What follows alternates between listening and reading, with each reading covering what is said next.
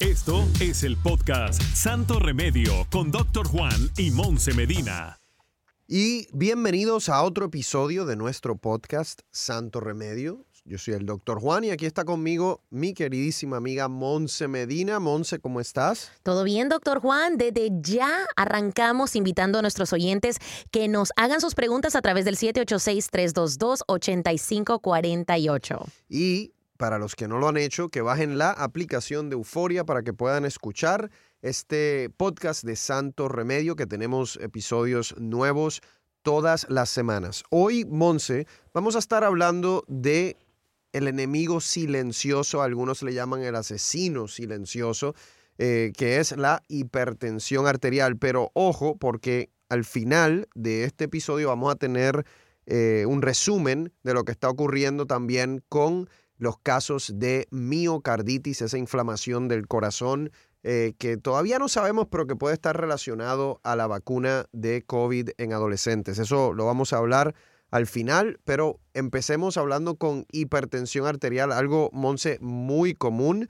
Eh, usualmente ocurre o mayormente ocurre en las personas adultas mayores de, 50 años. Sin embargo, en las últimas décadas hemos visto por la obesidad, por la dieta eh, que no es tan buena, eh, y por esos estilos de vida que no son muy saludables, hemos visto hipertensión arterial en eh, personas jóvenes, en personas de treinta y pico de años, personas a los 40 que ya están en medicamentos eh, para la presión alta.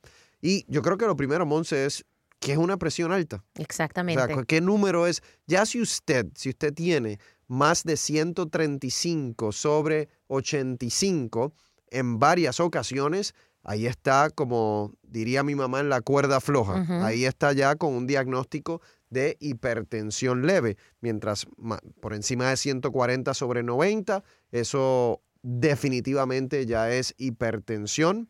Eh, tienen que hacerse el diagnóstico con dos medidas en dos ocasiones distintas solo porque una vez esté alta la presión sanguínea, uno no puede diagnosticar a alguien con hipertensión. Claro, muchas veces, doctor Juan, cuando, por ejemplo, a mí me han tomado la presión y me sale quizás un poquito alta, preguntan siempre el enfermero o el doctor que está ahí, ¿usted ha comido, tomó café? Quizás tratando de encontrar otras razones por las cuales en esa ocasión me salió alta. Y también existe algo que en inglés se llama el White Coat Syndrome, que es el, el síndrome de la bata blanca, y es que hay personas que se ponen eh, nerviosas a la hora de estar en el doctor y entonces la presión le sube. Conmigo no hay ese problema porque yo no uso bata blanca. Yo nunca, nunca me pongo una bata blanca en mi oficina. Eh, yo veo pacientes con mi ropa de civil, como, como digo yo. Algunos días puede ser que me vista y parezca un banquero, un abogado, no sé, diferentes. Eh, de diferentes formas, pero no me pongo la bata blanca, ¿sabes qué? Por eso mismo. No, yo siento que la bata blanca es como una barrera entre el paciente y yo. Pero ¿por qué yo me tengo que poner una bata blanca? Es como rarísimo. Sí. Es como un, no sé. Más doctores deberían de adoptar esa práctica porque estoy completamente de acuerdo. Es algo psicológico, doctor Juan. Uno al ver a un doctor vestido como tal, uno empieza a, sentirse nervioso, a esconder ciertos hábitos que quizás uno hace, que sabe que lo van a regañar. Es que es esa, es, es esa sensación. Bueno, yo por eso no, no uso la bata blanca. Pero si usted que es importante, si usted tiene más de 30 años, cuando va a su chequeo general, le, chequean la presión, o usted mismo lo puede hacer en la casa, o pueden ir a una farmacia, que tú has visto, Monse, que en las farmacias también hay muchas veces que te pueden medir la presión sanguínea. ¿Cuáles son esos factores de riesgo que hacen que una persona tenga hipertensión arterial? Hay uno muy fuerte que es historial familiar. Si tus padres tienen hipertensión, ya tú tienes una predisposición. Lo otro es no hacer ejercicio, estar sobrepeso, una dieta alta en sal, en, alimentos procesados. También aumenta el riesgo de desarrollar hipertensión. Y acuérdense, la gente te dice, Monse, no, pero es que yo no le agrego sal a la comida. Pero eso es solamente un 7% de la sal que tú consumes. El 93% de la sal o el sodio que consumes está escondido en diferentes alimentos. Todo lo que son alimentos procesados, o sea, todo lo que es enlatado, estas sopas enlatadas, los embutidos, eso tiene una cantidad de sodio increíble, los aderezos. Alguien dice, estoy comiendo una ensaladita, mira qué saludable, y tiene aderezo, y eso tiene muchísimo sodio. Claro. Las sodas tienen sodio. Eh, los cereales, por ejemplo, tienen sodio. Todo lo que está en el supermercado, que tiene que estar ahí preservado por bastante tiempo hasta que alguien lo compra, va a tener preservativos, va a tener mucho sodio.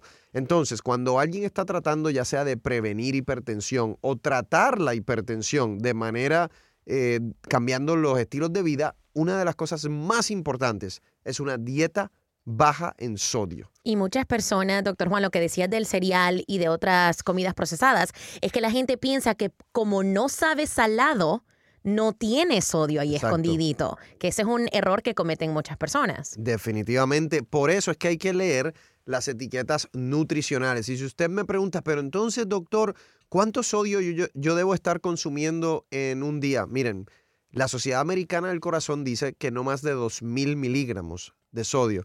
Y usted, si usted se pone a contar, hágalo un día, hágalo algún día que usted eh, quiera hacerlo para, para ver cuánto sodio usted consume, empieza a contar, lea esas etiquetas nutricionales y empieza a contar cuánto sodio usted consume en un día. Si es más de 2000, debería bajarlo un, un poco.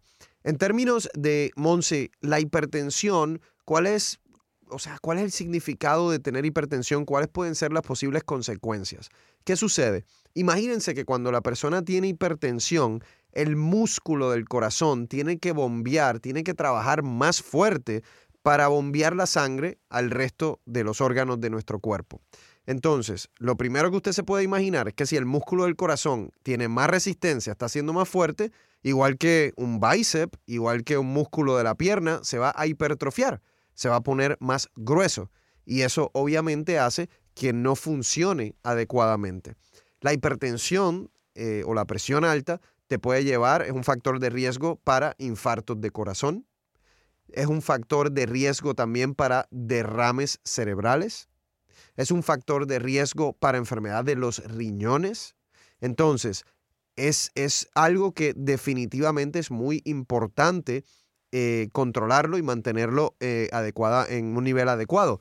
Le mencionábamos al principio, Monse, que le dicen el, el, asesino silencioso, porque muchísimas personas que tienen presión alta no lo sienten. Wow. Hay algunas que sí, hay algunas que pueden tener dolor de cabeza o tener un sentimiento general que los lleva al médico, pero hay personas que pueden tener presión sanguínea alta y no lo saben. No lo saben. ¿Cuáles son algunos de esos síntomas más pronunciados, doctor Juan, aparte del dolor de la cabeza? No sé si hay personas que reportan pies hinchados por lo, eh, por lo general por estar reteniendo agua. Mira, el, los pies hinchados no son un síntoma de hipertensión, pero en una persona que está consumiendo demasiado sodio, demasiado sal en su dieta, es una de las cosas que puede ocurrir, se le hinchan los pies. Y si estás consumiendo demasiado sodio, demasiado, eh, demasiada sal, probablemente también tienen la presión alta. En términos de síntomas, eh, usualmente cuando alguien presenta con síntomas de hipertensión es porque ya está muy alta. Eso es lo que se llama, eso es lo que se llama una emergencia por hipertensión o una urgencia por hipertensión. Estos son los pacientes que te llegan a una sala de emergencia, pueden tener dolor de cabeza, pueden tener dolor de pecho, pueden tener dificultad respiratoria. Cuando uno lo hace en los laboratorios, tú puedes ver que han afectado los riñones. Y estos son personas, eh, Monse, que tienen una presión sanguínea de más de 200. Y bajarle la presión poco a poco, porque tampoco, si alguien llega a la, a la emergencia con una presión de 210, digamos, sobre 100, tú no puedes bajársela a 120-80 rápido, porque entonces puedes causar un derrame cerebral. ¿Y cómo, cuáles son algunos de los approaches en ese caso, o quizás en casos menos severos, de bajar la presión? Mira, en, en, términos de, empecemos por lo, por lo más básico, ¿no? Una persona que quiere prevenir hipertensión, además de hacer ejercicio, mantener un peso ideal, eh, comer eh, bajo en sodio y sal, uno de los santos remedios que yo recomiendo es el té de flor de Jamaica. Eh, dos veces al día. Hay estudios que demuestran que si tú tomas el té de flor de Jamaica eh, dos veces al día por un periodo de seis semanas, eh, se parece mucho al efecto que tiene un medicamento para la presión que se llama captopril. Así que para esas personas que tienen hipertensión leve, que están tratando de no utilizar medicamentos, pueden tratar ese santo remedio que es el té de flor de Jamaica, que lo puede conseguir en misantoremedio.com. Eh, si quieres, Monse, después de la pausa, yo te hablo un poquito más de ya casos más severos que requieren medicamentos. Estás escuchando el podcast Santo Remedio con Doctor Juan y Monse Medina. Y ahora regresamos al podcast de Santo Remedio con el Doctor Juan y Monse Medina. Pues estábamos hablando, Monse, de tratamientos para la hipertensión. Ya yo les decía que cuando uno está tratando de evitarlo, cuando uno está tratando de no llegar a esa etapa que necesita medicamentos, bajo el eh, ejercicio, mantener un peso ideal, una dieta baja en sodio y sal, pueden utilizar el té de flor de Jamaica. Hay situaciones en donde ya la presión sanguínea está muy alta y entonces uno tiene que utilizar medicamentos. Hay muchos medicamentos realmente para eh, tratar la presión sanguínea y nosotros los médicos vamos escogiendo eh, qué medicamentos darle a esa persona. Hay diuréticos, hay otros que se llaman beta bloqueadores, hay otros que se llaman inhibidores de, angiotensina, hay muchos realmente. Eh, la mayoría de las personas requieren de por lo menos dos medicamentos para eh, controlar la presión sanguínea. Mientras más usted espere para recibir tratamiento adecuado, más probabilidad hay de que cuando vaya al médico necesite más de un medicamento. Entonces, por eso es que es importante que esto sea algo muy clave en esas visitas preventivas que ustedes tienen que hacer a los doctores, tienen que medirse esa presión sanguínea. ¿Cuándo recomiendan los doctores, doctor Juan, empezar con esas citas preventivas? Eh, dijimos de que muchas personas no tienen síntomas, entonces, ¿cuál es la clave? ¿Qué tiene que hacer una persona mayor de 30, creo que mencionaste, eh, para empezar a cuidar la presión. Mira, Monse, realmente acuérdate, desde que nosotros somos pequeñitos, los pediatras nos están midiendo la presión. Hay, hay, un porcentaje muy bajo de adolescentes y adultos jóvenes que puede desarrollar hipertensión. Los conozco. Y hay un grupo, hay como 5% de los casos que son causas reversibles, que a veces tienen una estrechez anormal de una arteria eh, renal, o sea, una arteria de los riñones. Hay veces que tienen algún tumor benigno que está liberando eh, epinefrina, norepinefrina, y eso es lo que le está causando la presión sanguínea. Eso se llaman feocromocitomas. Eh, hay eh, condiciones renales que pueden, que son genéticas, que pueden llevar a alguien a desarrollar hipertensión. Entonces, en, cuando uno tiene un paciente joven, uno tiene que buscar esas causas reversibles, esas causas genéticas hay algunos pacientes jóvenes de 20 y pico, 30 años, que ya tienen hipertensión, pero es la misma que desarrollan los adultos más viejos. Porque es que ya están sobrepeso, tienen una dieta horrible, a lo mejor tienen un poco de historial familiar, pero cuando uno tiene a alguien joven, siempre tienes que tratar de buscar esa causa reversible, porque si encuentras una causa reversible, lo puedes curar. Wow. En la mayoría de las ocasiones, 95%, es hipertensión, lo que se llama hipertensión esencial, que eso básicamente quiere decir que es hereditario, que es por nuestro estilo de vida. Muchas veces no se cura, sino se controla. Tengo por aquí, doctor Juan, algunos mitos que yo sé que algunos los tocaste, so que vi un overview. Eh, el primero que me sale acá, la hipertensión o eh, la presión tiene que ser sobre 140, que lo mencionaste al principio, no necesariamente 135 más o menos. Bueno, la, la presión si está en 140 o más hacia arriba, ya eso es hipertensión. La presión normal es un 120-80. Wow. Ahora, hay personas que pueden llegar hasta 135, 85 y todavía nosotros los médicos no los vamos a poner en medicamentos. Pero ya una persona con 140 sobre 90 o más es una persona que, que necesita tratamiento. Los síntomas de la hipertensión, el high blood pressure en inglés, son obvios no, No, eso es un mito, al contrario. Muchas veces son silenciosos y muchas personas tienen hipertensión y no lo saben. Y acá este que también lo tocamos, em, Siempre y cuando no le agregue demasiada sal a mi comida, puedo comer lo que quiera. eso, eso, eso también es un mito porque les estábamos diciendo que el 93% de la sal que usted consume está escondida en diferentes alimentos que muchas veces usted ni se imagina que tiene sal. Y aquí tengo otros ejemplos, aparte de los que dio el doctor Juan pasta, pizza, que obviamente esos son un poquito más obvios. Eh, también sándwiches, que mucha gente dice, no, me lo voy a comer con pan integral, quizás. Y si le ponen mayonesa, algún aderezo, obviamente. esas carnes también, que son altas Los embutidos, exacto. Ok, este, este me gusta mucho porque nosotros acá tomamos mucho café. El tomar café puede alterar mi presión.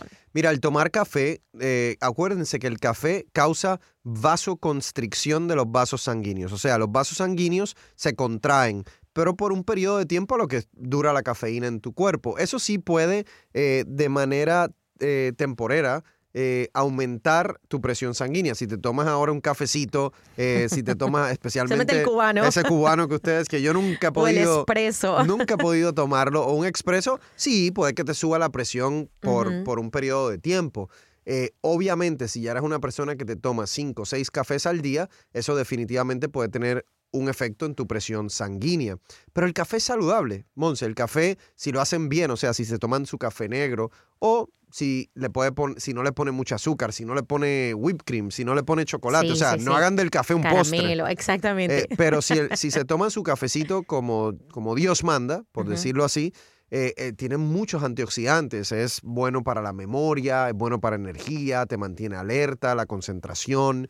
Eh, tiene sus beneficios. Ok, ¿Cuántos, ¿cuántas tazas de café diarias porque muchos abusamos de eso, es lo saludable que lo acabas de mencionar, sin hacerlo un postre. Si uno se lo está tomando quizás hasta negro o, agregando algún, no sé, sweetener eh, natural.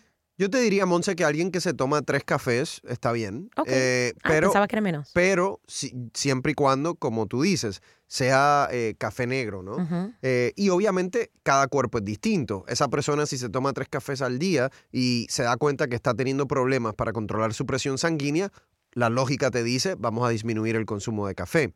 Pero para la mayoría de las personas, si lo hacen bien, dos, tres tazas de café no, no debe ser un problema para su salud. Ok. Otro mito o realidad.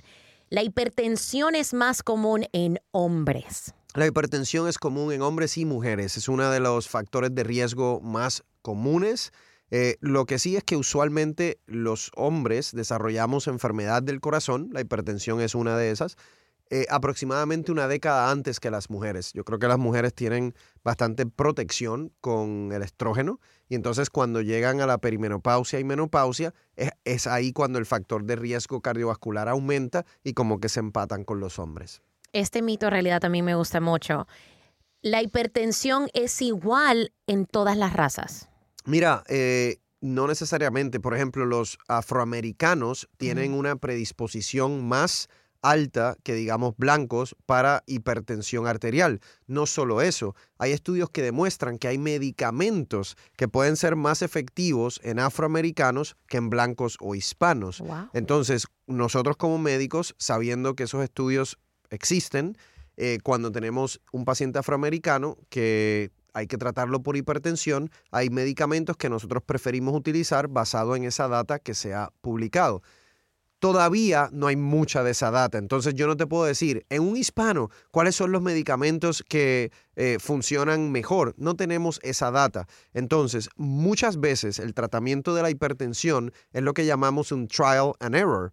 Tratamos un medicamento, vamos a ver si funciona, si no funciona lo cambiamos o subimos la dosis. Entonces es un tanteo que tiene que hacer el doctor con el paciente hasta que llegamos a un régimen que funciona. Este otro mito me gusta mucho porque es que ya escucho a las personas diciéndolo. Si ya estoy en medicamento para controlar la hipertensión, ya no me tengo que preocupar por el ejercicio ni la dieta. el ejercicio y la dieta siempre es importante y va a ayudarle a que probablemente no necesite tantos medicamentos para controlar su presión sanguínea. Eh, de hecho, Mi, mi, consejo es que a todos ustedes, aunque no tengan hipertensión en este punto, que lleven una vida saludable para prevenirlo, que mantengan un peso ideal, que caminen sus 10.000 pasos al día, que tengan, eh, que duerman bien sus 7 u 8 horas, porque el dormir poco también te puede aumentar la presión sanguínea, que utilicen ese eh, té de flor de, de, Jamaica como algo preventivo, que es saludable en sus vidas. Eh, hay que llevar una vida saludable para prevenir todos estos problemas. Un último mito, doctor Juan, porque sé que tenemos que pasar al tema del coronavirus también, eh, que va mucho de la mano con lo que todo lo que acabas de decir. Si mi hipertensión baja con el medicamento, me la puedo dejar de tomar. Monse, eso es lo más común que yo veo en mi oficina, ¿verdad? Mis pacientes dicen, doctor, dejé la pastilla, dejé el medicamento. Y yo, ¿pero por qué? Ah, bueno, porque ya tengo la presión sanguínea normal. Y yo, ok, bueno, vamos a darle tres o cuatro días y la vas a volver a tener alta. Ojo, les voy a decir cuál es esa indicación que usted puede ver que le va a hacer eh, decidir, y esto lo tienen que hacer con el médico, si puede dejar el medicamento o no. Si usted está en un medicamento varios para la presión sanguínea y constantemente su presión sanguínea está baja, digamos 100 sobre 60, menos 103 sobre 65 y la persona se siente como débil o un poquito mareada, eso es una indicación de que está tomando medicamentos que a lo mejor no necesita. Pero si usted toma medicamentos para la presión, se siente bien y su presión está en 120-80, 115-75, usted tiene que seguir con ese medicamento. Si la presión la tiene constantemente baja, ahí es que podemos evaluar si quitar el, el medicamento o no. Muy bien. Al regresar, doctor Juan, vamos a dedicarle un espacio al coronavirus. Estás escuchando el podcast Santo Remedio con doctor Juan y Monse Medina. Y ahora regresamos al podcast de Santo Remedio con el doctor Juan y Monse Medina. Monse, entonces vamos a dedicarle un poco de tiempo a lo que está sucediendo con las vacunas, especialmente en adolescentes, adultos jóvenes. Sabemos que se aprobó la vacuna ya para eh, adolescentes mayores de 12 años, pero hay un tema que está causando un poquito de preocupación, que es el, eh, los reportes que se han dado de miocarditis en relación a la vacuna. Esto estamos hablando de la vacuna de mRNA, Pfizer Moderna, eh, los reportes han sido después de la segunda dosis, unos cuatro o cinco días después de la segunda dosis. Hoy, casualmente, eh, los Centros de Control de Enfermedades acaban de hacer un comunicado, publicar un comunicado que dice que el, eh, el número de personas que están teniendo este efecto secundario no es mayor que lo que se esperaría en la población en general. Okay. Eh, eso quiere decir que ellos no creen que haya una correlación entre la vacuna y miocarditis. Eh, yo creo que todavía van a haber padres que van a estar preocupados para que todo el mundo entienda la miocarditis es una inflamación del músculo del corazón. Puede presentar con dolor de pecho, puede presentar dificultad respiratoria, taquicardia o pulso acelerado. Eh, yo como cardiólogo he visto pacientes jóvenes en salas de intensivo con fallo cardíaco por esto. Eh, la información que nos ha dado los Centros de Control de Enfermedades es que los casos han sido leves. Eh, hay muchos casos anecdóticos, sin embargo, todavía yo no he visto un reporte que me diga cuántos casos en total en los Estados Unidos, qué les ocurrió a esos casos, si fueron a sala de intensivos, si se hospitalizaron en un cuarto regular, cuál fue el tratamiento requerido, cuántos todavía están en el hospital, si murió alguien o no. Yo quiero ver esa data, porque hay que tomar en cuenta que a la hora de decidir si le ponemos la vacuna a nuestros niños, los niños son de bajo riesgo en términos de COVID. Entonces, aún digamos que la miocarditis también es bajo riesgo, pues entonces, ¿cuál riesgo te tomas? ¿El de COVID o el de, la, o el de la miocarditis? Yo sé que hay una responsabilidad desde el punto de vista de salud pública de vacunar a todo el mundo para llegar a esa inmunidad de rebaño. Pero con los niños uno tiene que tener aún más cuidado porque uno está decidiendo por ellos. Ellos no están decidiendo por ellos mismos y a la misma vez sabemos que la probabilidad de que le dé COVID severo es muy bajo. Entonces, eh, es importante que tengamos más información, Monse, sobre estos casos de miocarditis antes eh, de que, ¿verdad? Para que todo el mundo realmente pueda tomar una decisión adecuada. Eh, esto es algo que deben discutir con su doctor eh, con el pediatra de sus hijos, eh, con alguien que usted obviamente confíe y tomar la decisión que, usted entienda es la mejor. usualmente los casos han sido después de la segunda dosis, eh, cuatro o cinco días después. Ok. Así que ahí tienen esa información que yo sé que es importante para ustedes. Me imagino que mientras se siga publicando, aquí vamos a estar para darles esos follow-ups. Bueno, Monse, muchísimas gracias eh, nuevamente por estar conmigo en este episodio de Santo Remedio y a ustedes gracias por escucharnos. Espero que estén aprendiendo mucho, Monse. Hace tiempo no hablamos de Monse. Eh, para, para el próximo episodio... Pensé que me había salvado. No, para el próximo episodio vamos a buscar un tema que Monse pueda seguir dándonos sus secretos personales. Oigan, Eh, estoy, regresé al gimnasio. ¿Puedo recibir unas felicitaciones de parte del doctor Juan? Gracias. Ahí está. Y de Muy mi bien. productor por otro conis. Eh, regresó al gimnasio, solamente lleva un día. Vamos No, a ver, vamos a ver por cuánto tengo- tiempo. Tengo hasta pruebas de que llevo ya seis clases. Seis Wow. clases de boxeo. Así que una, me siento más saludable y dos, nadie se puede yo, meter conmigo. Yo, yo quisiera ver, que, yo quisiera que ustedes pudiesen ver la cara de Monse, que parece que dijo que lleva seis años. Eh, pero, es equivalente a doctor Juan. no. bueno, Monse, vamos a seguir tu recorrido a través del boxing. A mí me encanta también el boxing, Me así que es muy buen deporte. Sí. Una cosa, ten cuidado con los hombros, Sí. que hay muchas personas que se pueden lesionar los hombros. Bueno, llegó la hora de despedirnos. Muchísimas gracias a todos. Bajen la aplicación de Euforia para que puedan escuchar este podcast de Santo Remedio. Hasta la próxima. Gracias por escuchar el podcast de Santo Remedio. No olvides suscribirte en cualquier plataforma donde nos escuches para que recibas notificaciones de nuevos episodios y comparte el enlace de este podcast.